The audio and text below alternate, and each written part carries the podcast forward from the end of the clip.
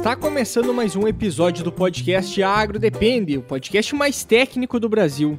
Aqui abordamos questões técnicas, histórias e vivências do nosso setor produtivo, trazendo a complexidade desses inúmeros elos do nosso agro.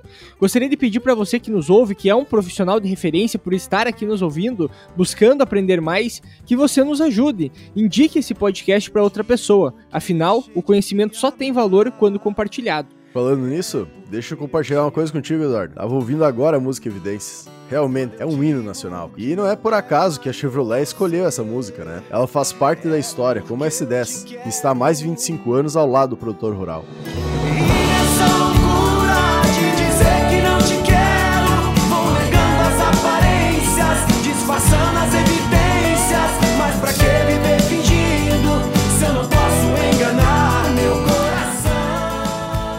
Realmente, a S10 é feita para quem faz. Então, pessoal, fique atento às evidências, porque a S10 é tudo que o campo precisa para colher mais, porque ela tem motor turbo diesel, conectividade com o Spotify para escutar, principalmente o podcast Agro Depende e a música Evidências, alerta de frenagem de emergência, Wi-Fi nativo, projeção sem fio e muito mais realmente uma picape para encarar todos os desafios do campo. Siga e compartilhe o perfil da Chevrolet BR nas redes sociais e fique atento às evidências.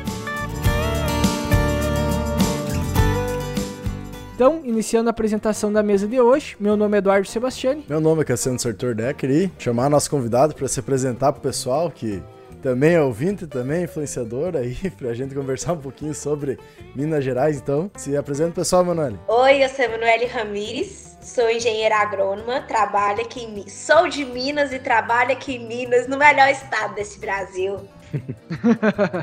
Até a Emanuel a gente conheceu pelo Instagram, né? E conversando um pouco nos episódios ah, passados aí com o professor Fábio lá de Rondonópolis, ele comentou: Baba, vocês têm que conhecer mais o Brasil, tem que Uh, conversar com as pessoas e realmente a gente muitas vezes fica um pouco regionalizado aqui no Rio Grande do Sul, né? Então veio a ideia e pensamos, já havia conversado um tempo atrás com a Emanuele, sempre seguimos também o conteúdo dela. E pensamos, por que não chamar ela para dar uma conversada e explicar um pouco sobre agricultura em, em Minas Gerais, né? Porque é, é um país, um país não, desculpa, um estado que tá há muito tempo, vamos dizer assim, na agricultura, né? Foi um dos primeiros estados brasileiros a ter a agricultura em si e que por muito tempo foi um dos principais produ uh, estados produtores do Brasil, né, da agricultura. Então tem muita história, tem também muita coisa que uh, na pré-conversa que a gente já estava vendo que o Eduardo não fizemos nem ideia.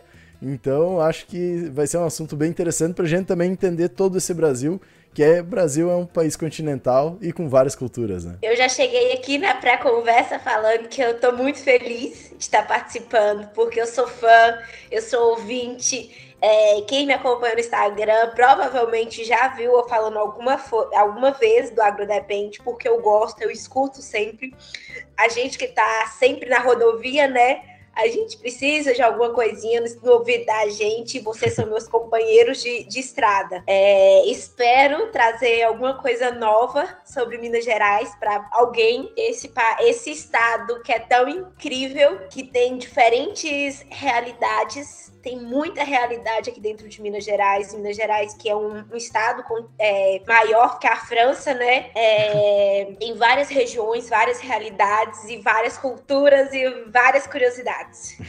Até falando da questão do, do estado em si, do território, né? Ah, o que, que nós temos aqui no Rio Grande do Sul, vamos dizer assim, que a parte norte é mais agrícola e a parte sul é mais pecuária, vamos dizer assim, não é tão utilizado para agricultura, coisa que está mudando nos últimos tempos, né? Aí em Minas. Uh, tem também a questão, é o contrário, né? No sul é mais agrícola e no norte é mais visado um pouco para pecuária. Como é que é isso aí? Até para a gente entender do território em si. Então, Minas, ela não é só norte e sul.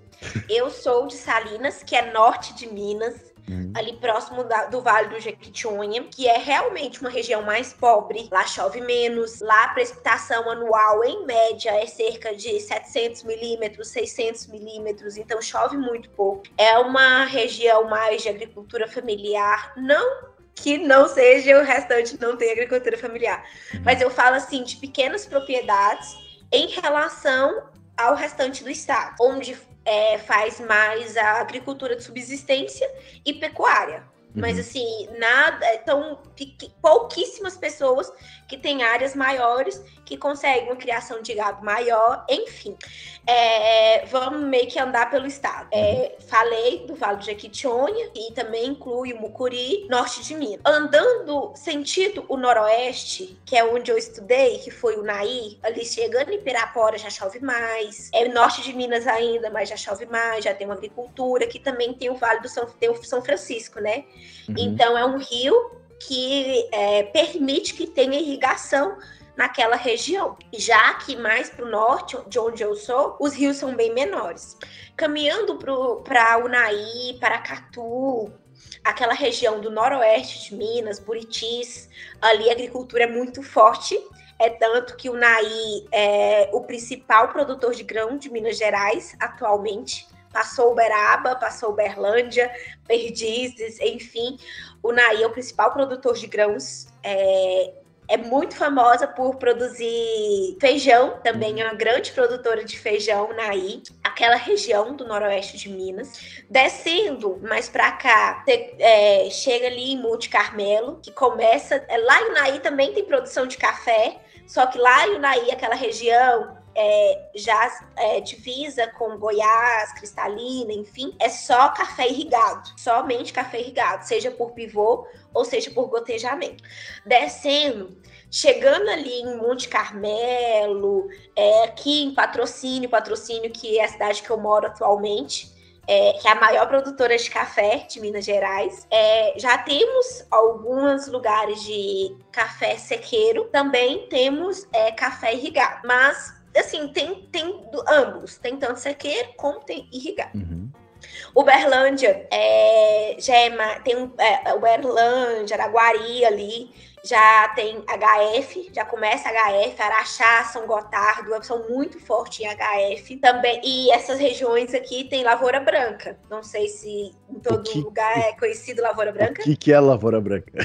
Lavoura branca é, é cereais, é ah. trigo, milho, soja, feijão, cereais, hein? Culturas tem um anuais, motivo para ser tem algum motivo para ser chamado de lavoura branca? Eu particularmente não tenho certeza, mas eu acredito que é tanto pela cor dos grãos, né? Que é uma, uma cor mais para um bege, para um, uma cor mais clara. Quando tá perto Já o café, por exemplo, é colorido, é forte. Uhum. Né? Eu acredito que seja por isso, mas eu não tenho certeza, não posso afirmar. Faz sentido aqui. Nunca tinha ouvido o termo, na real. Lá em Unaí, tem muitas fazendas que produzem tanto lavoura branca uhum. como café. Então, as fazendas são divididas, os setores. Quem cuida de café é cuida de café. Uhum. E quem cuida de, de lavoura branca é só lavoura branca. Então, assim, é bem definido isso lá. Como eu tava falando, descendo mais pra cá, tem tanto lavoura branca como HF. Lá no Naí também tem é, HF. Lá no Naí tem de tudo, gente. Essas regiões aqui, tanto do Alto Paranaíba, que é onde eu tô, Triângulo, Noroeste, é, eu vi de tudo. Uhum. Pra você ter noção, eu, vi, eu já vi arroz, já vi feijão, já vi trigo, cenoura, batatinha, beterraba, é, café, é, enfim, milho, soja, de tudo. Tem de tudo mesmo. É bem diversificado. Ervilha, já fui em lavoura de ervilha, achei um máximo. É... Cana de açúcar deve ter também? Então, aí chegando em Uberaba, é, começa a, a, é aquela região ali, sentido São Paulo, já é uhum. é mais cana. Ali tem muita. Uberá, é, Uberlândia também tem cana, mas não é tanto como Uberaba. É, e aí, sendo mais pro sul de Minas, que é onde realmente tem café, tem muito café, que é esses café. É, como eu posso falar? Especiais? Que é o, o, tra o tradicional de Minas. Ah, o, tradicional. o, café que todo mundo enxerga que, que Minas tem uhum. que é uhum. mais é, centralizado lá no sul de Minas. Aí você caminhando ali pro Vale do Aço, Governador Valadares, que é onde tem mais é, mineração de uhum. ferro, enfim, de aço, esses metais no geral. Que é ali. Então, assim, Minas Gerais tem várias uhum. realidades. Uhum. Que caracteriza o nome do estado, né? Oi? As minas que caracterizam o nome do estado, né? Do pois é. E em Uberaba, por exemplo, tem muita, é, tem muita fábrica de fertilizante. Tem muita coisa envolvendo fertilizante ali em Uberaba. Mas tem mina específica de fertilizantes nessa região? Ou é só fábrica, vamos dizer, de mistura e tudo mais? Assim, para ter a, a, a, Eu acredito, né? Que uhum. para ter a fábrica é necessário que tenha uma mina. Pra, porque assim, a logística fica um pouco caro, né? Sim. É, até porque daí entra que os paulistas e coisa incomodam, acho, os mineiros, que não tem mar, né? Não tem porto para chegar até ali, uh, é, para chegar aos navios. Uh, então, por isso que eu até comento, quem sabe ter uma produção local, né, de, de, fertilizantes, porque não tem como vir por mar. Só que a linha ferra aí é muito forte, né? É, a terra que é boa. E assim, uma coisa que eu observo lá, é, os solos de Salinas, por exemplo, são muito bons. Hum. Lá a gente não tem cultura de usar fertilizante, para você ter noção. A gente não, é tipo assim, alguma pessoa aqui ali pode usar um fertilizante, mas a uhum. gente não tem a cultura de usar fertilizante. A gente usa um esterco, usa uma coisa assim mais alternativa, né? Sim.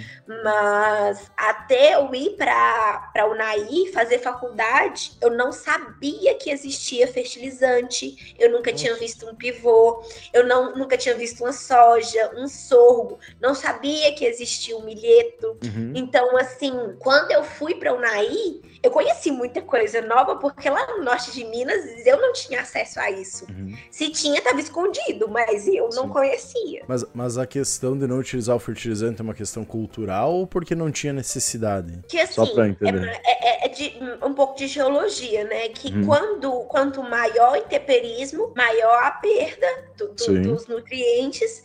Então, né? Então, assim, como lá em Salinas chove menos, o intemperismo de lá foi um pouco menor, menor do que em outras regiões que tem uma precipitação maior. Hum, então, então, pode ser, eu nunca fiz análise de solo, mas pode hum. ser que. Eu nunca fiz análise de solo lá de Salinas, né? Mas é, pode ser que os níveis de nutrientes lá seja maior do que de outros lugares por causa do intemperismo. Sim. E, e, lá em Salinas é, tem minas de granito, lá tem uma, uma mica, uma, é, como é que. Você sabe o que é mica, né? É, uma, é um mineral que parece um espelhinho. Uma coisinha mais bonitinha. Que eu não encontrei em outros lugares até hoje. Só tem lá naquela região. É tanto que quando eu tava fazendo introdução à ciência do solo, que a gente precisava fazer a caixinha, né? Ah, do, das rochas e minerais. Nós eu distribuí mica pra, pra, pra, faculdade inteira, porque ganhava ponto extra mineral. Eu distribuí mica pra. Nós só tivemos uma parte da, que precisou fazer caixinha de entomologia, né? No caso. A, fiz de tudo, parte... De rocha mineral, fiz de inseto, fiz de, de planta daninha. Uhum. É que aí tem, aí tem diversidade também para pegar e fazer de, de rocha, basicamente, né?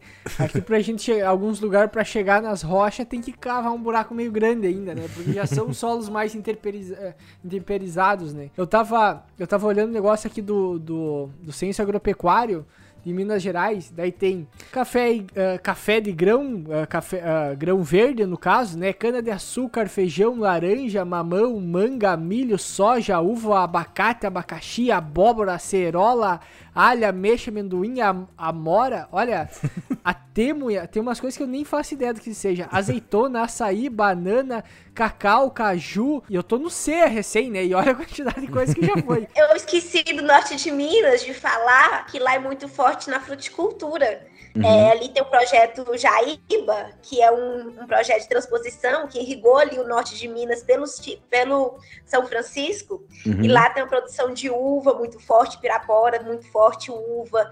Em Jaíba é muito forte banana. É tanto que eu passei, eu falei assim, eu, acredito, eu, eu acredito muito nos planos de Deus. Eu passei em agronomia em Janaúba, eu não quis fazer, fui para Unaí, lá em Janaúba é mais focado na fruticultura. E não é uma coisa assim que eu gosto muito. Eu gosto mais de lavoura branca. Uhum. E, e, e, lá em Unai é mais forte em lavoura branca. Então, assim, é os planos de Deus, né? E isso fez com que minha vida andasse completamente diferente. Mas é, é, é, um estado praticamente bem diversificado, assim, bem, bem, digamos, curioso, né? Como é que ele pode ser tão, tão diversificado, mais todas as minas que tem lá também e a capacidade de conseguir produzir diversas culturas. Uma das coisas que, que, que começou a aparecer recentemente, né, por a questão de mudança climática que a gente tinha comentado antes, né, que infelizmente começou a estragar algumas plantações de, de café que teve, né, em função das geadas. E aí tu tinha comentado com nós antes que tem que o café tem algumas características diferentes, que tem o ano que é de safra cheia, digamos assim, para nós uma uh, o ano que dá uma safra cheia para nós é o ano que dá um clima favorável, né? Mas para o café aparentemente não é bem assim. É, é, questão do desenvolvimento do ciclo da cultura mesmo. É, é. Então a gente estava comentando das geadas, foi muito triste aqui na região de patrocínio, por exemplo, que é onde eu convivo, onde eu estou conhecendo, mas é, teve muita lavoura que teve que derrubar, teve pó, porque assim o café tem diferente podas, tem diferentes o café tem muitas particularidades. Como você comentou, o café é bianual. Tem ano que ele produz mais e no outro ano ele produz um pouco menos. O ano passado, GO é, já estava finalizando a colheita, porque assim a colheita do café começa agora em maio. Uhum. Começa em maio, junho, julho, aí dependendo do tamanho, né? Porque assim passa primeiro, porque tem a colheita manual, a mecanizada e a semi-mecanizada. Uhum. Aí, por exemplo, em é, propriedades um pouco maior, passa a colhedora, batendo café, primeira vez, passa em todos, né? Todos os corredores. Depois ele volta fazendo uma outra batida. Depois ele volta pegando, catando o que caiu ali na saia. E assim são diferentes qualidades de café. Também, uhum. essa, essa, essa etapa de colheita define também a bebida, porque tem aquele negócio de café especial, tem. Eh, eh, enfim. E aí, ano passado, GO é, já estava colhendo, então não afetou tanto a produção, afetou a qualidade da bebida, dos que ainda ficaram, uhum. mas não afetou tanto a produção do café, porque já estava na época da colheita. Então, Sim. ali, tipo, igual soja aconteceu, deu a doeçona lá no final do, do ciclo, não afeta tanto. Aí o que, que aconteceu? Geou, matou muito pé. Aí teve gente que fez poda, sapodou. É, depende do grau, né? Que a geada afetou. Fez podas menores. Tem gente que fez decepa mesmo, que, que deixou só o toquinho do café para ele brotar ali de novo. Uhum. E teve gente que teve que derrubar mesmo.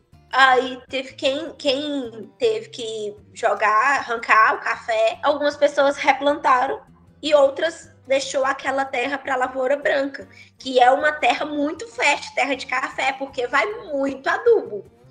É tanto que, por exemplo, eu trabalho com, com desenvolvimento de mercado, né? Uhum. Sou promotora de vendas. Então, assim, quando eu ia montar um campo é, de terra de café, a gente já sabia que é uma terra muito fértil. E aí, com isso, e também deu uma seca. A, a, a chuva demorou a iniciar esse ano. De, é, começou a iniciar em outubro, né? E aí foi bem na época da florada. Então perdeu muita flor que não polinizou direito, que vai afetar muito a safra desse ano. E vocês lembram que até ano passado, quanto que era a saca do café? Era ali por volta de 600 reais, não mais faço ou ideia. menos. Não faço nem ideia. Hoje você pode olhar aí que a saca do café tá em torno de 1.200 reais. Nossa, durou. Então, assim, aumentou muito, até porque a gente teve alta de produto, né? Uhum. A gente teve alta no preço de tudo e a oferta e demanda também deu uma balanceada, porque claro. esse ano vai produzir muito menos porque teve o problema da, das, da, na florada, que não teve água o suficiente para as flores fecundar. E também a gente teve muita, a gente perdeu muita lavoura, uhum. que porque você planta o café até ele começar a produzir para que isso dê retorno demora é no mínimo três anos. Três então, anos. assim, você tem que ter um investimento para que isso consiga. E, e, você tem que manter, né? Você tem que investir naquilo e você tem que conseguir manter ele até ele conseguir começar a dar retorno. Porque ele, quando ele começa a produzir esses três, quatro primeiros anos, nesse terceiro, quarto ano, ele produz pouco. Uhum. Até ele começar a produzir, para que isso consiga te dar lucro, aí já vai um pouco mais de tempo. Mas quanto é uma média aceitável, vamos dizer assim, no café? Só pra gente ter uma noção também. Aquela, aquela pequena palavra, depende. depende, porque depende de nível tecnológico, depende de irrigação, depende de adubação, depende de. Que assim, é... por exemplo, em alguma propriedade, pode ser que 30 sacas seja uma, uma quantidade boa por hectare. Hum. Café irrigado, 60 sacas já não é uma quantidade tão boa. Então, assim, depende, depende muito. Depende da região, depende do local, depende do investimento, depende, depende de hum. muitos fatores. Porque hoje tu pega na parte de grãos, a gente tem uma, por exemplo, ah, soja para nós, 60, 60 sacos por hectare, vai ser uma produção média, é. digamos assim. Né? Mas tem gente né? que vai produzir Depende... 70, tem gente que vai produzir 80. Depende mas, tipo do, assim. Depende do ano, né? Ano, última safra de soja, 30 sacos já tava com uma baita safra. Né? Não, essa. Aí, é porque aqui eu tive altos campos de 90 sacos. Não, não, aqui que aqui deu seca, né? Daí teve gente que colheu 10, 15. Aqui choveu cá. bastante, aqui choveu bastante esse ano. É, foi uma safra muito atípica, já mudando, como diz minha mãe, né? Mudando de pau pra cacete já. é, foi uma safra muito atípica. É, as nossas precoces alongaram muito o ciclo. É, nossa, eu não, assim, que eu não tenho muito parâmetro do que é precoce e tardia aí pra vocês. Mas nossa precoce aqui tá na faixa de grau de maturação de 6.7, 6.8 até 7 de grau de maturação. E aí, aqui na minha região, que também depende de altitude, depende de vários fatores, né? Aqui na minha região, uma de 6,8 mais ou menos, que chegaria ali por volta de 110 dias, uhum. chegou com 120, chegou com 125, alongou muito o ciclo, porque também estava chovendo na época da colheita. Então, até que secou, aí quando secou, secou de uma vez. Aí a soja chegaram tudo uma vezada só e, e, acabou que muita gente colheu com umidade bem abaixo porque não dava tempo. Porque quando secou, secou de uma vez, tudo uma vezada só. Aqui, se, se finalizasse com, com grão, já era uma grande coisa, né? Boa parte do estado. Esse ano, claro, né? Mas é, é um ano ativo para todo o Brasil, foi, né? Por causa do Laninha. Uh, é aquele negócio, pra cá que geralmente chove normal, falta água, e pra aí que uh, não tinha tanta chuva, deságua, né? Tanto que é, é bem característico. É, esse ano lá em Salinas, é, Natal, é, virada do ano, minha cidade estava embaixo d'água. Nossa. Um lugar que chove cerca de 700 milímetros por ano. O rio é, transbordou e alagou vários bairros da minha cidade, é, cidades vizinhas, onde o rio corta também. É, alagou muita. Gente, as pessoas saindo de escavadeira da de casa. Nossa. Porque a água atingiu mais de metro. Uhum. Então, assim, é, os três principais, é, três dos principais supermercados da minha cidade é, teve praticamente perda total. É, foi muito triste. Uhum. É, a gente que nunca. A gente. É tanto que lá em Salinas a gente tem um ditado assim: dinheiro é que nem chuva, toda hora que chegar, chega bem. E dessa vez a gente sofreu, a gente sempre sofre, sofre com a falta de água, e dessa vez a gente sofreu com a, o, excesso. o excesso de água. Já foi bem. Esse foi um ano bem discrepante, né? Que nem aqui pra nós, que pra nós sempre chovia numa quantidade razoável e agora esse ano faltou, mas faltou de uma forma que há muito tempo não faltava. Ah, como, como a gente comenta aqui na nossa região, sei lá, 2014, 2000, 2004 e 2005, teve uma seca parecida, digamos assim, né? Alguns falam que foi pior, essa foi pior, alguns falam que daquela época foi pior, mas, ou seja, é uma, uma variação bastante grande do que está acostumado. E eu acredito que para vocês foi da mesma forma. Não é algo esperado, é estre... não é tipo um pouco fora da curva, é muito fora da curva o que aconteceu, né? Extremamente fora da curva. mas, mas daí entra aquela questão que a gente tava comentando do, do tamanho do Brasil, né? Do tamanho continental e também das diferenças que a gente tem uh, como país, né? Tu vai pegar Laninha fez a seca praticamente de Mato Grosso do Sul, metade do Mato Grosso do Sul para baixo, né? metade para cima foi excesso de água. Então tu vê os dois patamar, ah, Mato Grosso teve gente que parecendo não foi tão forte que nem em 2012, eu acho que deu muito mais problema.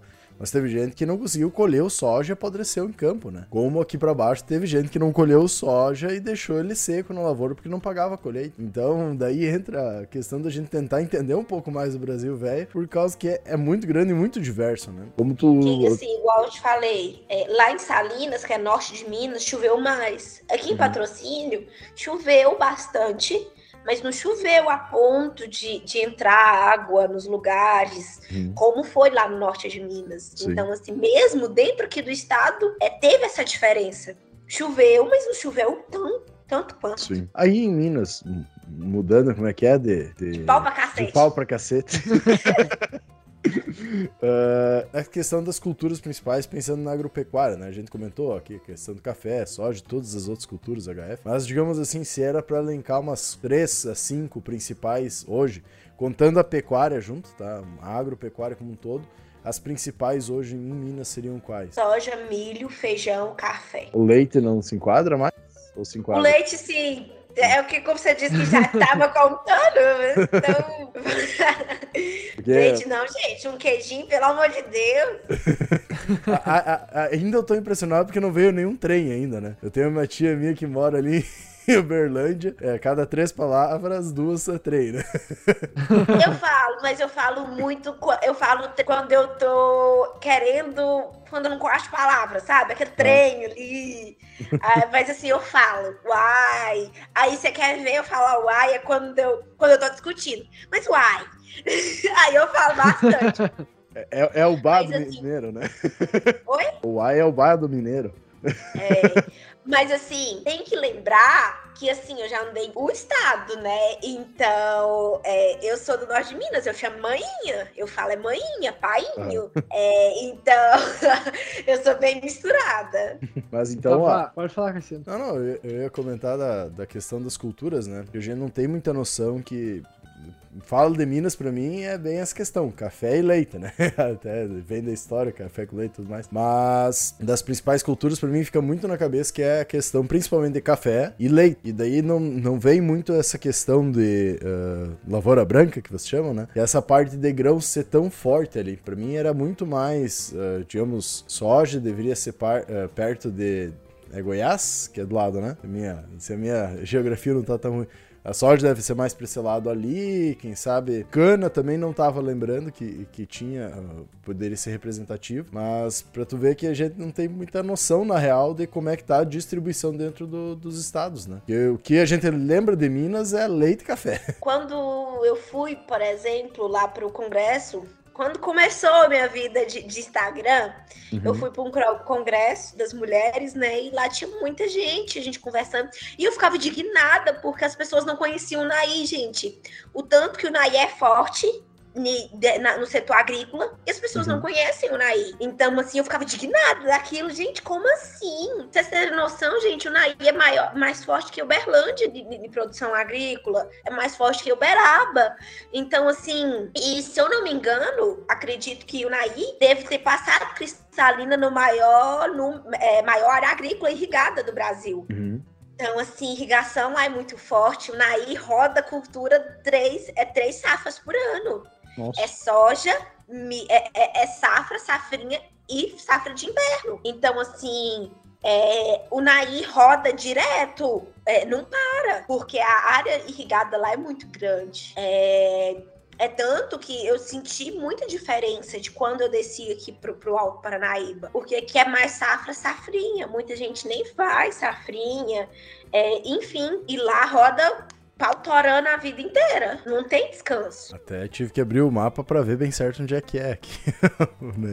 eu tava, eu tava e... olhando o censo, eu tava olhando o censo lá de Minas Gerais, né? E comparando algumas coisas com o Rio Grande do Sul pra gente ter uma ideia. Por exemplo, estabelecimentos que rurais que fizeram aduba... Cara, o censo tem uns troços muito loucos também de comparativo, né? Mas, por exemplo, uh, estabelecimentos que fizeram adubação. Então, que fez adubação 345 mil em comparação 302.741 do Rio Grande do Sul.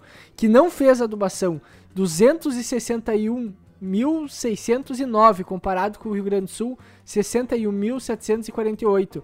Ou seja, como tu comentou, realmente tem bastante estabelecimento. Claro, tem muito mais estabelecimentos, digamos, de produtores rurais na, na, em Minas Gerais, né? Eu acredito que boa parte seja mais linkada a produtor da agricultura mais familiar ou pequenas propriedades, talvez. Uh, mas a quantidade de, de, estabelecimentos que não fazem nenhuma adubação é uma grande quantidade comparada ao a, praticamente do, 200 mil a mais comparado do, do, Rio Grande do Sul, né? E convido todo mundo a entrar no Google também, procurar o Naí e começar a olhar a imagem aérea para tu ver quanto círculo de pivô tem. É impressionante mesmo. Não, mas, mas, realmente, assim, a quantidade de pivô que tem. E ali o Naí é mais a parte de, de lavoura branca, que nem vocês falam, ou é HF, alguma coisa? Tem, lá tem de tudo. Tem de tudo. Lá tem de tudo. Tem algodão, tem. Que muita gente não associa algodão aqui. Lá uhum. tem é, fazendas grandes de algodão. Aqui também na região de Coromandel tem. Eu, ah, gente, eu sou encantada com algodão. Acho muito lindo. Quando ele tá todo branquinho, parece uma neve. Muito maravilhoso. Hum. só, só em foto, é... viu? Oi? Só vimos em foto até hoje. É, eu também, só muito em foto. Feliz. Então, assim, eu fico, muito, eu, eu fico muito feliz porque eu já tive a oportunidade de conhecer. O que, que eu não conheço de lavoura? Canola, é, triticale. canola é bonita, lavoura. Canola, Mas, canola. assim, eu conheço muita lavoura, eu conheço muita. Eu conheço uma diversidade incrível de, de, de, de, de produção. Ah, isso é bacana. Por exemplo, uma das coisas que aqui para nós é muito pontual, digamos assim, algumas diferenças no estado. Então, por exemplo, pega a região mais da serra, digamos assim, tem muito mais fruticultura, tem muito mais, por exemplo, alho, batata, uva e assim cebola. vai indo. Ou seja, cebola, tem pequenas propriedades rurais, digamos assim, porém com uma produção bastante diversificada. Aí tu pega em regiões como a nossa, ah, tipo essa noroeste do Rio Estado, aí tu tem muito mais soja, milho, trigo, aí tem a questão de eh, suinocultura, bovinocultura, mas é muito mais, cara, o que tu vê mais é lavoura, basicamente, né? Então é, é bem pontuado os locais. E aí, a impressão que me passa é que é meio que misturado muitas coisas. Aqui é, filho. Aqui é. Aqui é. Por exemplo, aqui ao redor, aqui é coisas diferentes, por exemplo, da região de Unaí para a região daqui. Uhum. Aqui as fazendas são muito próximas. Você anda, você sai, você sai do perímetro urbano, você já entra de cara numa lavoura. Você já tá no, do lado, já tem uma lavoura de milho, uma lavoura de café. Lá em Unaí, as fazendas são mais. Lógico que tem a fazenda de. de tem fazendas ao redor da, faz, da, da, da cidade, cidade, mas lá as fazendas se concentram mais na Chapada, que é 40, 50 km da cidade. Então você tem que subir uma serra e aí você ficava por lá. Coisa que eu sinto falta de Unaí. Eu sinto falta dos restaurantes da Chapada. Porque como a gente ia para a serra, era longe, a gente passava o dia lá. Uhum. Não tinha como você voltar na cidade para voltar para Chapada, né? Então uhum. você almoçava lá. Então lá você conhecia todo mundo da, do setor, você conhecia todo mundo que trabalhava, que era RTV, que era consultor, que era AT, que era... enfim, você conhecia todo mundo da região. aqui não, aqui as, as fazendas são mais próximas da cidade. Uhum. Então você tem como você voltar na cidade para almoçar entendeu? Uhum. E, não tem tanto essas, esses restaurantes que vai todo mundo almoçar sabe? Sim. Eu achava isso o máximo lá de Unai, porque você conhecia todo mundo, você sabia o que estava acontecendo, você, você tinha notícia. Surgiu uma vaga de emprego, você ficava sabendo. Uhum. Aqui já é mais, é mais espalhado, não é mais não é tão concentrado. Ah, a vantagem, a vantagem que, que eu vejo, por exemplo, assim, uma das coisas que eu gostaria de fazer, eu gostaria muitas vezes de ter a possibilidade de conhecer outras culturas, outro, outras formas de cultivo, e isso vocês têm a possibilidade aí, porque tá tudo muito integrado integrado. Entende? Então, hoje, quando. Claro, a gente pode dizer que tem de forma assim, muito específica ali uma produção de, de HF, né? De, de hortifruti aqui para nós, de hortaliças, mas assim, ó, é extremamente pontual, né? É, é diferente do que tem aí para vocês. E isso, querendo ou não, dá uma bagagem gigantesca para vocês de conhecimento, de cultura, de doença, de posicionamento, muitas vezes, de produto, porque tu não sabe de, do que, que vai vir a pergunta. Aqui para nós a gente tem certeza, tipo, tu vai falar de algum produto, de alguma de algum manejo é específico da de grandes culturas, né? Aí para vocês vocês provavelmente é. Não sabe de que lado pode vir uma pergunta, né? De, de qual sentido. Para você ter noção, ontem eu fui numa, numa propriedade que não é tão longe aqui. Na rodovia, eu peguei lavoura de milho, de tinha eucalipto, tinha tinha café, Chegando na propriedade tinha trigo. Essa mesma essa mesma fazenda em outras áreas tem batata, tem, tem HF no em si. Então assim, agora nesse momento aqui rodeando a, a, a, a, cidade, eu consigo. Tem sorgo, que sorgo que também é bem forte essa época, porque também o pessoal tá com medo, porque ano passado teve a geada e matou muito milho, a safrinha ano passado foi péssima, porque choveu pouco, teve geada, enfim. Uhum. É, muita gente ficou com medo e, e resolveu investir mais no sorgo esse ano. Então, assim, olha a quantidade nesse momento aqui, que é época de safrinha. Uhum. Né? Então, assim, a diversidade. Se eu fosse andar um pouquinho mais sentido Coromandel, lá eu encontro algodão. Aqui na região de patrocínio eu ainda não encontrei algodão, mas na região de Coromandel eu encontro algodão. Então, assim, é bem. Aí eu andando um pouquinho para Araxá, que é aqui do lado também, Perdizes. Aí eu, eu vou encontrar beterraba, cenoura, batatinha, cebola, alho, enfim. é tudo THF possível. É, e daí muda muito, que nem o Eduardo comentou, aqui no, no, Rio Grande do Sul acaba sendo muito regionalizado, né? As produções. Que nem, por exemplo, vai pegar a região ali de, de Grande Santa Rosa, aquela volta ali. É muito característico produção de leite, alguma coisa de suínos e daí grandes culturas. E daí tu a já vai. Esses dias que eu vi foi de abacate. Tem, um, tem uma produção de pomar de abacate aqui. Hum, Diferente, abacate. né? Diferente. Aqui então, assim, tem, esporadicamente tu vê um pé de abacate, vê é, algumas coisas, mas assim, é perdido, né? Mas não produção comercial é. disso. Mas daí, daí que entra da, da questão aqui do estado, por exemplo, que nem o Eduardo comentou, sobe pra serra, já é praticamente só HF, agora tá entrando alguma coisa de grãos. Desce a serra, né, começa a vir pra, pra parte mais do sul, é gado e arroz, agora tá começando um pouco de soja, milho e tudo mais, em áreas maiores, é, crescendo bastante. Então tem muita uh, diversificação, que nem a parte norte é grão e só praticamente, não tem nem gado direito lá, né? Daí tu sobe nos campos de cima da serra, já, já é gado e também grão. bem, bem diverso. Girassol, outra cultura que eu sou apaixonada. Eu acho muito lindo girassol. Aqui na região de Uberlândia sempre tem alguma lavoura de girassol. Uhum. Mas tem indústria de óleo, alguma coisa aí que beneficia ou é produção para grão? Sinceramente, tem... eu não sei qual que é a final acho que é mais semente, sabe? Semente. Porque eu acho uma... que é mais semente. Aqui a gente tem uma produção ali na região noroeste também de painço, uma boa parte do pessoal planta na volta, que era muito para alimentação de aves ornamentais. E daí boa parte, acho que a maior a maior parte era vendido para São Paulo ali, a parte norte de São Paulo, que tinha muito forte a parte de aves ornamentais. Então pode ser que seja para isso também. Pode ser. Mas é, mas como eu, eu tinha comentado, o que, eu, o que eu acho que é mais bacana é isso, sabe? Da, da possibilidade de tu poder conhecer muitas coisas ao mesmo tempo, de, de Aí experimentar várias culturas.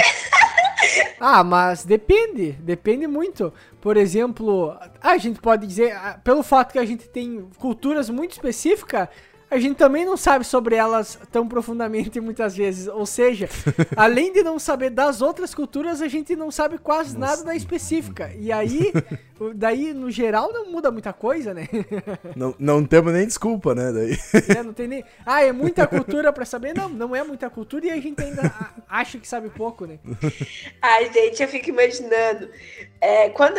Eu acho que todo mundo. Eu tava conversando com um médico essa semana. Uhum. Eu falei assim, gente, é, ele é recém-formado. E eu meio que falando assim, gente, eu tenho medo de consultar com o médico recém-formado, porque eu saí da faculdade sem saber nada. Eu acho que. Aí ele pegou e falou assim: Não, mano, eu também saí da faculdade, parece que eu não sabia nada. Eu falei: Que desgrame, eu dei com você. fica, como é que é? No meio da consulta. Não, fica tranquilo, também não sei nada. Pro... Não, a gente tava conversando. Pro agrônomo, uh, o, o paracetamol é pro médico mesmo que o glifosato é pro agrônomo, mais ou menos, né? Exatamente. Do que o tebuconazole também, que tipo assim, é, bota tebuconazole que eu acho que vai resolver. É meio padrão. Ou bota um multicite, assim vai indo. de pirona, para paracetamol e tá tudo certo. Tá meio amarelado, toma um multivitamina, vai lá tomar um... um aminoácido, coloca o aminoácido aí, tá tudo certo. Viu? Não é tão eu diferente. Ah, uma coisa que eu me veio na cabeça agora, questão de laranja, por exemplo, é São Paulo ou é Minas que é mais forte? É mais São Paulo. São Paulo. Aqui tem pouco. Tem algumas hum. fazendas que tem uma produção de laranja ali perto do Goiás, mas é mais São Paulo mesmo. Assim, a laranja aqui ela é mais é, localizada, não é tão expandida como lá em São Paulo, que tem uma citricultura bem forte. Uhum. Hoje, hoje pode falar. Não, não, porque eu ia comentar, a gente vai ver Uh, nos dados das principais exportações do Brasil, né? Vai pegar tanto a parte de açúcar quanto a parte de uh, café, uh, também citros, né? Principalmente suco de uva, de, de uva não, desculpa, suco de laranja é muito vendido. entra a parte de soja também, milho não é tão forte, mas tem também. A parte de carnes, que daí já pega o sul aqui do Brasil. Mas dessas principais, que nem açúcar, dos industrializados, açúcar, suco de laranja, acaba estando aí para cima, né? Por isso eu comento que. São Paulo é muito forte em cana-de-açúcar. Lá em Unaí tinha, tem, tem lá em Paracatu, em Brasilândia de Minas, tem usina de, de, de, etanol. de, de etanol. Então, assim, eu acho muito incrível, tem de tudo.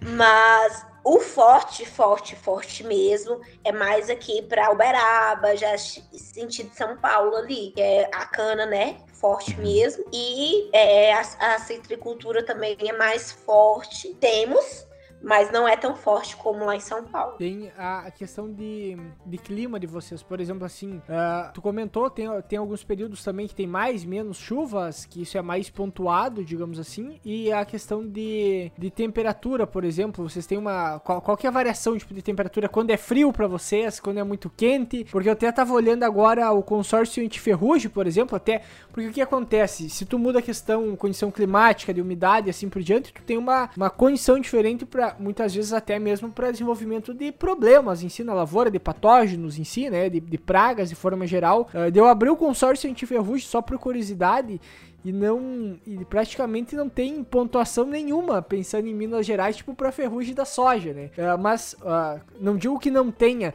mas pode ser que seja uma pressão bem mais baixa pelo fato que tu tem uma diversificação muito grande, né? Uh, teoricamente pelo fato de ser muito diversificado, uh, pela ideia da, do pessoal que defende muito o policultivo e assim por diante, tu tem a ideia que quanto mais diversificado for numa região, uh, especificamente também, isso já influenciaria eu ter menos problemas de, de, de pragas e assim por diante, né? Uh, com, como é que é esse cenário, assim, questão de clima, questão de chuvas, questão de pragas e doenças? Assim, mas no geral, é que como eu falei, Minas tem muitas regiões. Mas assim, no geral, a gente a chuva começa aqui final de setembro, início de outubro. É, lá em Unaí é bem finalzinho de setembro. É, aqui assim, é, no geral. É mais final de setembro, início de outubro, começam as chuvas que vão até mais fortes, assim, até abril. Aí, esses dias teve uma chuvinha para começar o frio aí já acabou, a gente não tem esperança que chova mais até setembro. Se tiver, vai ser uma chuva bem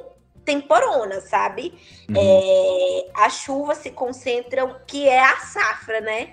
Começa ali por volta de final de setembro, início de outubro, até dia 15, mais ou menos. É tanto que a gente começa, aqui, pelo menos aqui nessa região, a gente começa a plantar mais depois de dia 15 de outubro. Em Unaí, como é muito pivô, muito irrigado, aí eles começam a plantar antes um, mais cedo, assim, quando acaba o vazio sanitário, que é ali por volta de 15 de setembro, se eu não me engano. Não, não tenho certeza. Uhum. É, mas, enfim, assim que acaba o vazio sanitário, lá em Unaí já começa a plantar. Aqui, por ser mais sequeiro, a gente tem que esperar dar chuvinha, né? Esperar uhum. os 100 milímetros os primeiros 100 milímetros para a gente começar a plantar. E aí chove bem, outubro, novembro, dezembro. Geralmente tem um veranico em janeiro, que esse ano não aconteceu. Esse ano não teve veranico em janeiro, choveu janeiro praticamente inteiro. A gente foi ter um veranico em fevereiro, mas também não foi tão forte, não foi tão acentuado como geralmente tem, que a gente fica uns 15, 20 dias sem chuva e não foi tão forte. E aí, quando parou de chover em abril, maio, parou de chover em abril, aí já parou de chover pesado, que aí foi secou a soja tudo e, e chegou tudo de uma vezada só. E aí a gente teve uma chuvinha agora em maio, mas se tiver chuva bem, bem significante, bem pouquinha mesmo. Que que é? E aí o resto do ano todinho sem chuva. Aí lá em Salinas o período é mais curto ainda. Começa a chover final de outubro e para de chover final de março. Mas assim, quando tu diz sem chuva, é. Uh, sem chuva é tipo assim, nenhuma garoa de. de, de Nada. E quando chove, é assim, é, uh, tem uma frequência, por exemplo, ah, na semana chove duas, três vezes na semana, ou algo desse, desse tipo? Esse ano foi mais, choveu mais, então praticamente chovia todo dia. Dia.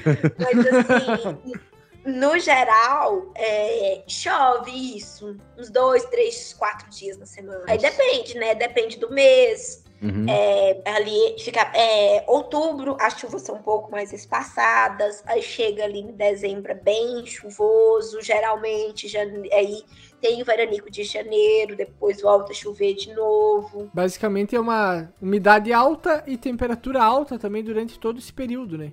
Sim, sim. Gente, vocês não têm noção. O Naí já passou no jornal hoje como a quinta cidade mais quente do país.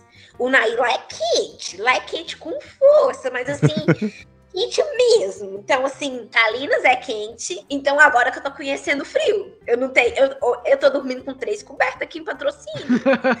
Quantos graus, mal lhe pergunto, mais ou menos, tá aí? Olha, aqui tá fazendo. Teve dia que chegou a 3, 4 graus em patrocínio. Aí é frio. Mas, no geral, 15, 20 graus. Ah, mas daí é de boas.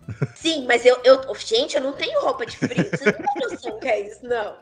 Eu não, tô, eu não conheço frio. Lá em Unaí, pra você ter noção, lá em Unaí é muito quente ali. Agosto, setembro. Outubro é muito, muito, muito, muito quente. Novembro é quente. E aí, assim, dezembro já tá, tipo, como tá chovendo bastante, mas é quente também. Aí aqui, mais pra baixo, é um pouco mais ameno. Uhum. Mas, igual, por exemplo, em Unaí, 40 graus é normal. 45, eu já peguei várias vezes. Mas é, então, é. assim, lá em Unaí. Porque o que, que acontece? O Naí, ele é uma, ela é uma cidade cercada por, mon, por, por serra. Então lá o, Uma panela, o, o quase. vento passa por cima. Tipo Santa Maria aqui no Rio Tipo Grande do Santa Sul. Maria.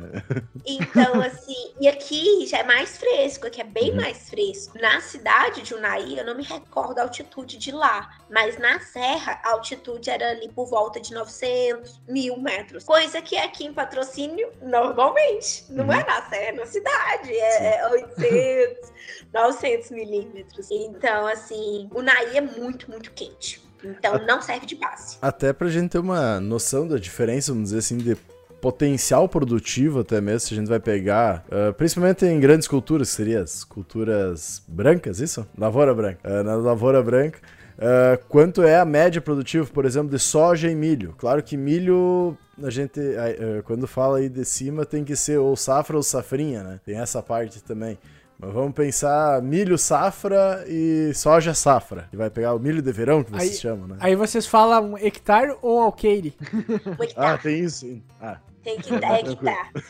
Até onde eu sei, no Paraná é alqueire. No- nos É, outros Para- locais. é- Paraná é Rússia brasileira, né? Mas assim, vocês não sabem, provavelmente não devem saber, mas aqui dentro de Minas Gerais tem diferentes tamanhos de alqueire. Aqui, nessa região, usa o alqueire paulista, né? 4,84. Ah, mas não tem sei, mais isso gente- ainda. Tem- é, A gente, a gente só sabe o hectare e ponto. E lá em Salinas, por exemplo, a gente usa o alqueirão baiano, que é 19 hectares. 19 alguma coisa. Pra você ter noção, onde meus pais moram, é um alqueire e meio. E são 31 hectares. Por que não padroniza o hectare? É tão mais fácil. Aqui, aqui, é o que, a que faziam aqui pra nós, que era tipo assim, uma colônia de terra. Ah, fulano é. tem uma, duas colônias de terra, que era uma forma também de medida. Sim. Mas é só pra atrapalhar. Eu lembro uma vez que eu tava no Paraná e o pessoal falava assim: ah, nesse talhão aqui eu colhi X, uh, porque eu não, eu não, lembro nem a quantidade que é, porque eu não sei quantos hectares que é. Não, não lembro quantos hectares que é um alqueire. E aí eles falavam assim, ah, nesse alqueire, aqui eu colhi X quantidade de soja por alqueire. E eu falei, ah, claro, daí, senão toda hora tu tinha que estar tá ficando, eu falei, tá, mas e por hectare é quanto? Porque tinha que pedir sempre por hectare, né? Porque senão eu não sabia quanto que dava o negócio. Mesma coisa a dose de produto. Me pediam, ah, qual que é a dose do produto X? Não, vai X valor, X quantidade por hectare, né? Por alqueire não me, não me diz muita coisa, né? Tomando. É, toda hora tem que. Aí, então, é, depende, né? Você, voltando à pergunta que você me fez, qual é, a, é quantas sacas? Depende é, por volta de 70, 80, eu faço geração de demanda. Eu tava uhum. fazendo, esse ano eu tava fazendo geração de demanda de semente de soja. Então, assim, eu tive campos é, em áreas boas que deu 80, 89, 90 sacas, padrão fazenda dando 80 sacas, dependendo da variedade, dependendo do manejo, dependendo da fertilidade. Então, assim, e lá em Unai é mais ou menos isso também. 80, 70, 80. Uma, é uma média, assim, de uns 75. Vamos pôr, oh. assim, uns 75. É, lá em Unai é bastante tecnificado, gente. Lá é bastante tecnificado. a, a, gente diz, acha, a gente acha bastante porque aqui, mesmo em anos bons, podemos dizer assim, 70, 80 é uma baita produção, né? Da, da, maioria do pessoal que planta. Tanto que a média do Rio Grande do Sul acho que se mantém em 55, tirando esse ano de seca, né? A média geral. Colheita de 50 sacos, ah, assim. Ah, tá. Em, talhões bem ruins, tipo assim, em talhão de segundo ano. Uhum. É, porque tem é isso também, né? Talhão de primeiro ano, tem ah, não. fertilidade construída. Aqui, aqui aí que entra uma questão. Aqui acontece isso em áreas há muito tempo cultivadas, já passaram todo o, o processo, vamos dizer assim, de correção do solo. Da, mas entra um problema, né? Que muitas vezes é, é, o Rio Grande do Sul é conhecido por uma boa parte da fertilidade do solo ter começado aqui. Mas a gente esqueceu de continuar essa fertilidade. Muitas vezes o nosso problema continua sendo aquilo que nos possibilitou uh, começar todo esse desenvolvimento, que é a parte de alumínio tóxico presente, né? E a gente tem muito problema ainda voltando de alumínio tóxico presente por não utilização de calcário. Então, que é uma demanda que a gente acaba tendo que chega a ser quase vergonhoso de ter que voltar novamente a isso para conseguir desenvolver. Mas só para comentar. Né? Como aqui é cerrado, a gente uhum. precisa fazer o calcário, a gente precisa Não. fazer o gesso. Mas aqui também, aí, aí tá uma questão, a parte norte do Rio Grande do Sul era conhecido por ter barba de bode, né? Uh, digamos, de Soledade, que é me... não é meio de estado, mas digamos, depois de subir a serra, Soledade, até lá na região de Santa Rosa, que é de onde é que a gente é natural. Uh, ali era tudo barba de bode, que é uma planta, né? Uma gramínea que é indicadora de pHs uh, baixos, né? Então só tinha isso. E veio a, a questão da Operação Tatu e possibilitou que uh, fosse utilizado melhor essas áreas. Né? Então a gente tá voltando com um problema que lá no passado também, que nem no Cerrado, indisponibilizava a produção por baixa acidez e também quantidade alta de alumínio. Aqui também a gente precisa do calcário, não é diferente, né? É que assim, eu até, até não sei o que, que veio. Ignorância suprema agora, né? Não sei o que veio primeiro, uh, digamos assim, né? O que, que começou a ser difundido de forma mais efetiva. Se foi calcareamento ou posteriormente plantio direto. Que teve mais. Né? Calcareamento primeiro, Sim, né? Pressão o que... começou calcareamento. Depois Isso. teve desenvolvimento plantio Bem mais pra frente começou o plantio direto. O que, que aconteceu? Por exemplo, o pessoal não tinha uma correção tão efetiva do solo e quando começou a fazer o plantio direto, tipo assim, a partir de agora é plantio direto, tá, pessoal? Agora ninguém mais mexe no solo. E aí foi o que aconteceu. Daí ninguém fez correção em profundidade, desde nutriente, desde correção de acidez. E aí tem todo mundo falando assim: ah, faz 20 anos que eu tenho plantio direto com. Uh, faz 10, 15, 20 anos que eu tenho plantio direto consolidado só tira a amostra de solo de 0 a 10 e aí abaixo disso tá tudo ácido. Por que não utilizar calcário? O que vocês fazem como fonte de cálcio? Cálcio magnésio? Uh, calcário do Alanço vai, Não, geralmente não se repõe. É esse que é o problema. Não, até se repõe, só que daí é colocado, por exemplo, uma aplicação a lanço, no, em alguns casos, só que daí ela é pouco efetiva, pensando que são solos muito argilo, argilosos, né? E pensando em correção em profundidade. E gesso, só que gesso não corrige acidez, né? Não, mas, mas percola um pouquinho, Sei, né? sei. O, o- o- Ele leva cálcio em profundidade, só que, É que o problema é a acidez, entendeu? qual, qual que é a média da argila aí do solo, só pra mim ter uma noção? Depende. Não, não, não, mais ou menos. Mas, Mas digamos, um- enfim, um, normal assim, assim, seria por volta de uns 45, Ah, aqui é areião, considerado 45. Aqui 45, 50, não sei se eu tô falando. Sim, sim. Não, não, eu digo, a, a questão da argi, a 45, 50, aí é o normal, né?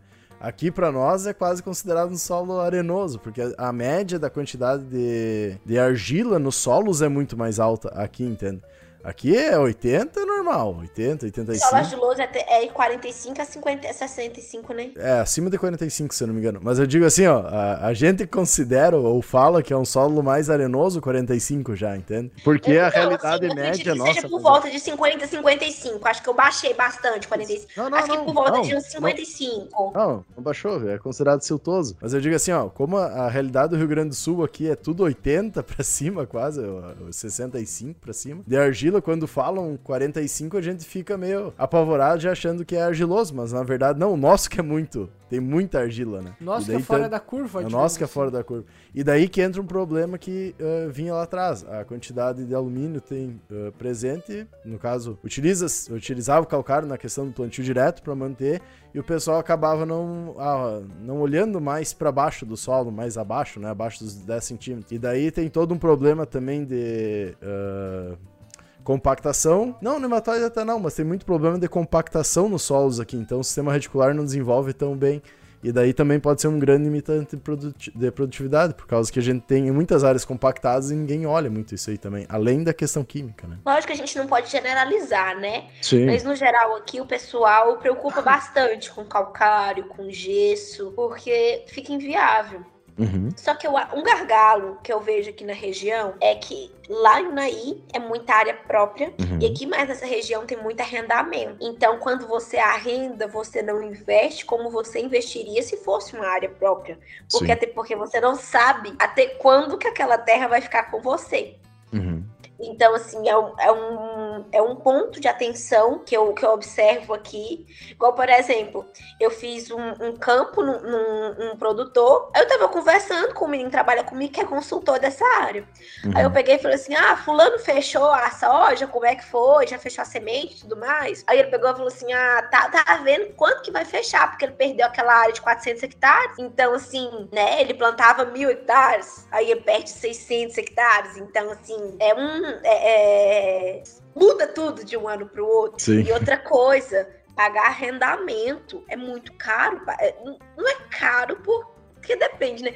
Mas assim, é um valor considerável. Pensa, você, tipo assim, você produzir e ter que pagar 20 sacas, 22 Nossa. sacas pro arrendamento. Então, assim, é um ponto de atenção. Enquanto lá em Unaí, a- as áreas são mais próprias, são maiores. É, o que é considerado lá grande produtor, médio produtor, é o que seria grande produtor aqui. Uhum. Então, assim, é, são diferentes, né? É, E é interessante entrar na, na questão, abrir o mapa, vamos dizer, do Brasil e entrar na parte do, de Minas, de ver realmente o tamanho que tem Minas, né? Tu vai pegar, eu não sei se ela é maior, creio que não seja maior que Mato Grosso, mas é bem parecido o tamanho dos dois. É, geralmente quando fala Minas, tu olha no mapa assim, te chama mais atenção São Paulo, que é, é mais conhecido muitas vezes, só que se tu parar e começar a observar no Google Maps ali o tamanho que tem Minas Gerais, cabe Rio Grande do Sul e Santa Catarina dentro, praticamente, né? De tão grande que é. Então, é um, Justamente, aqui é gigante. é um, pai- é, é um, um estado que a gente comentou, com o tamanho de um país, né? Entre a França, Pra você ter noção, hoje eu moro na cidade mais próxima da minha cidade. Eu Uhum. moro 700 km da minha cidade. Como? a assim, cidade mais próxima. Sim. Isso. lá em Unai era 817 quilômetros e Uberlândia era 850 e agora eu tô 700, então tá mais próximo. E mesmo assim, eu tenho que sair daqui meia-noite, eu pego o ônibus aqui meia-noite, chego em casa meio-dia, uma hora do outro dia. Nossa. Então... É, é, que nem o, o, Como é que o professor Fábio diz? Não, mas sair daqui de Rondônia aí pra, pra, pra Gramada é um pulinho, né? Dois mil e poucos quilômetros. Eu tava comentando com ele, não, eu fui quase pra Guarantã do Norte. Ele, ah, não, mas aqui é do lado. Daí eu fui ver que eu tinha me confundido Pará com Rondônia, pra ver como a geografia do cara é boa, né? E daí, eu, o certo era perto do Pará. Ele, não, mas é pertinho, é só uns 800 quilômetros aqui do Pará, do, do, de Rondônia. Então, é, a dimensão dos estados é muito, muito fora do, do normal. Por exemplo, tipo assim, como a, as proporções mudam, né? Lá uhum. em Salinas, uma cidade de distância da outra é por volta de 40 quilômetros. E a gente acha um pouquinho longe. Lá em uhum. Naí, de Naíba pra Catu, são 100 km. Então, Sim. já é considerável. Eu trabalho, eu faço patrocínio e faço coromandel. De patrocínio a coromandel são 80 km. E é meu km de roça, filho. Tipo, vou e volto no mesmo dia. Sim. E ando bastante. Então, assim, é, é, é diferente de região para região. Agora, você chega lá no sul de Minas, uma cidade da outra é 20 km, é pertinho. Então, no noroeste assim... do Rio Grande do Sul. E daí, e daí entre as particularidades, né? Tipo, a gente vai pegar o sul do estado, que seria, que, que nem a gente utilizou a comparação quase o norte ali, ou a área mais perto do Goiás. Uh, aqui no sul também, tu, às vezes tu anda 200 km pra chegar numa cidade, 300 km. E aqui tu vai pegar pra parte mais metropolitana, a parte noroeste lá, também. Uma cidade é 20 km, 30 da outra, às vezes um pouco mais, um pouco menos. Então, mesmo sendo realidades totalmente diferentes, ainda os os estados são, de certa forma, parecidos nisso, né? Interessante isso aí. É, e assim, eu, eu fico muito contente por eu ter conseguido andar muito no estado de Minas, sabe? Eu conheço um, um pouquinho de cada lugar. Já fui ali para Caratinga, que é mais no Vale do Aço. Já fui em Governador Valadares, que é mais para direita do estado, né? Mais leste do estado. Conheço bastante essa região do Noroeste, Triângulo, que aqui eu ando bastante, dirijo bastante, né? Então uhum. você conhece mais. Conheço do Norte, conheço. O Sul é o lugar que eu menos conheço. Eu vou. Eu tô precisando conhecer mais. E daí entra, daí entra loucura, né? A gente tá falando de um estado. É a mesma coisa a gente aqui do Rio Grande do Sul, muitas vezes a gente não conhece a, a, área de produção de arroz, que é mais no norte, ou a produção da HF, que é na serra, a produção de grãos mais, que é na parte norte. Pra gente entender também, e é legal trazer isso, da dimensão dos estados e da diversificidade, uh, diversif, me fugiu, diversidade de produção e de culturas que a gente tem. Uh, e também da agricultura em si. Muitas vezes se olha a agricultura, ah, só o pessoal da cidade, não, só soja, não sei o que, é só eucalipto. E não é, né? A gente sabe da diversidade, da grande uh, produção que tem, uh, diversificação que tem também, dentro das próprias. Que nem tu comentou ali em Minas, cara, numa cidade, numa micro-região, tem 20, 30 culturas sendo produzida em escala comercial, né? Então isso é uma coisa muito legal de trazer. Eu acho que a ideia do, desses episódios que a gente tá tentando trazer também, com, chamando o pessoal que também gera conteúdo pro agro, né? Uh, chamando o pessoal de outro, diferentes regiões, pra gente conversar um pouco mais disso, pra gente começar a entender mais a diversidade do agro brasileiro, a quantidade de riquezas que é produzida em todo o país, né? Que não é, a gente sabe que não é só grãos, tem toda uma cadeia produtiva gigantesca de HF, de grãos, de cana, de madeira, enfim, de tudo um pouco, né? De carne, de leite. E a gente cada vez mais tem que entender essa diversidade de produção de alimentos que realmente torna o Brasil tão rico e torna ele o, o, o celeiro do mundo, né? O celeiro não só para produção de grão, mas de qualquer alimento, né? Qualquer alimento. Assim, eu tá, você tava falando e eu tava viajando no que você tava falando, que assim, o quanto eu estou feliz de estar aqui, de estar falando do meu estado, que eu tenho muito orgulho de ser mineira, gente. Eu tenho muito orgulho de ser mineira, vocês não têm noção do quanto. Então, assim, eu tá. É, de Deus tá me proporcionando isso. Eu tô muito feliz de estar tá aqui. Eu tô muito feliz de estar falando do meu estado, falando do agro no meu, no meu estado. Então, assim, eu realmente tô muito feliz de, de, de, de estar vivendo esse momento, sabe? Uhum.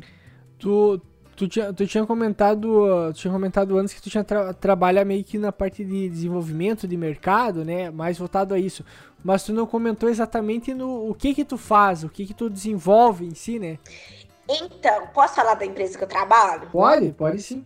Eu não sei se vocês conhecem a Nutri. A Nutri ela é a maior produtora de potássio do mundo. E então ela assim, ela é uma empresa varejista aqui no Brasil, ela tá desde 2018, 2019. Ela chegou aqui e começou a adquirir outras empresas. Quando ela inaugurou a eu tô na Nutri desde setembro do ano passado, e quando ela inaugurou as lojas, a gente não tem uma loja física com estoque físico. A gente tem uma loja, mas sem estoque físico. A uhum. gente tem centros de distribuições. O que, é que a Nutren quer? Que o consultor seja realmente um consultor e não um vendedor. Uhum. É tanto que a gente já tem nossa plataforma de e-commerce, dá para o produtor fazer seu pedido lá na internet. A gente tem a nossa plataforma de agricultura digital, que é oferecida gratuitamente para os clientes da Nutrim. Então, assim, a Nutrim ela é, uma, ela é uma varejista e é uma plataforma completa. Quando eu entrei na Nutrim, sabe qual que é a minha maior felicidade? É que eu ia ser agrônoma de verdade. Porque antes eu trabalhava, eu era pilota de drone. Uhum. Então, assim, eu trabalhava com drone. Então, eu não me sentia agrônoma naquela posição. E uhum. quando eu entrei na Nutra, eu me sentia agrônoma de verdade. Eu comecei a falar, eu sou engenheira agrônoma. Que até então eu não falava que eu era agrônoma. ah, é, é, interessante, é interessante essa questão de realmente, pelo que deu para entender que tu trabalha, uh, traz toda essa parte de planejamento junto com o produtor, de ver a campo, ver o desenvolvimento, e isso é muito legal, né? E é o que tu traz também um pouco no teu Instagram, pelo que a gente acompanha, né? De trazer esse dia a dia de dessa parte que a gente pode dizer que é uma das que mais emprega, principalmente o pessoal que está saindo da faculdade, né? Que é a questão de geração de demanda e tudo mais. E eu acho isso muito legal. Até se você quer falar um pouquinho uh, rapidinho do teu Instagram e tudo mais, chamar o pessoal, convidar também para te acompanhar, pode ficar bem à vontade. Gente, se vocês quiserem seguir uma doida, é, eu brinco com essa doidinha do bem. É, muita gente fala do meu sorriso que tem gente que fala que eu converso rindo. Eu, como é que é? Eu sorrio, eu sorrio, começo a sorrir conversando. Rindo, é alguma coisa assim. Mas não é. Eu, geralmente eu é. começo rindo. É... Lá no meu Instagram eu posto de tudo. É a coisa mais aleatória da vida. É... Um dia eu tô no meio da soja, tô no meio do milho, tô no meio da lavoura, do nada eu já tô num trem assim completamente diferente. Já posto uma oração, já posto uma música, já posto. É, é, é aleatório, é o que dá na telha. Quem quiser me seguir é Manu H. Ramires, Ramires normal, com S, Manu H. Ramires. Na época que eu fiz meu Instagram, tava naquela moda de colocar H no final do nome. Uhum. E aí ficou legal, e aí não, não consegui não tirar o H e ficou o H. Então agora Manu H. Ramires. Não, muito bom. Uh, até agradecer, uh, Manu, uh, tu ter aceito participar conosco, falado um pouco do estado que é tão grande. Uh, possivelmente para frente pode ser que a gente volte a conversar, chamar para falar alguma coisa mais específica. O papo acho que foi muito legal. A gente conseguiu entender um pouco mais da dimensão dos estados, né? Da dimensão da agricultura e quanto a gente tem ainda para aprender e desenvolver o conhecimento do Brasil, que é tão gigantesco que está desenvolvendo tanta coisa. Então, convidar todo o pessoal a seguir a Manu, né, a Emanuele, eh, no Instagram. Os links vão ficar na descrição do episódio. E também convidar todo mundo a ouvir nossos outros episódios, a nos seguir nas nossas redes sociais. E por hoje era isso. Até a próxima, pessoal!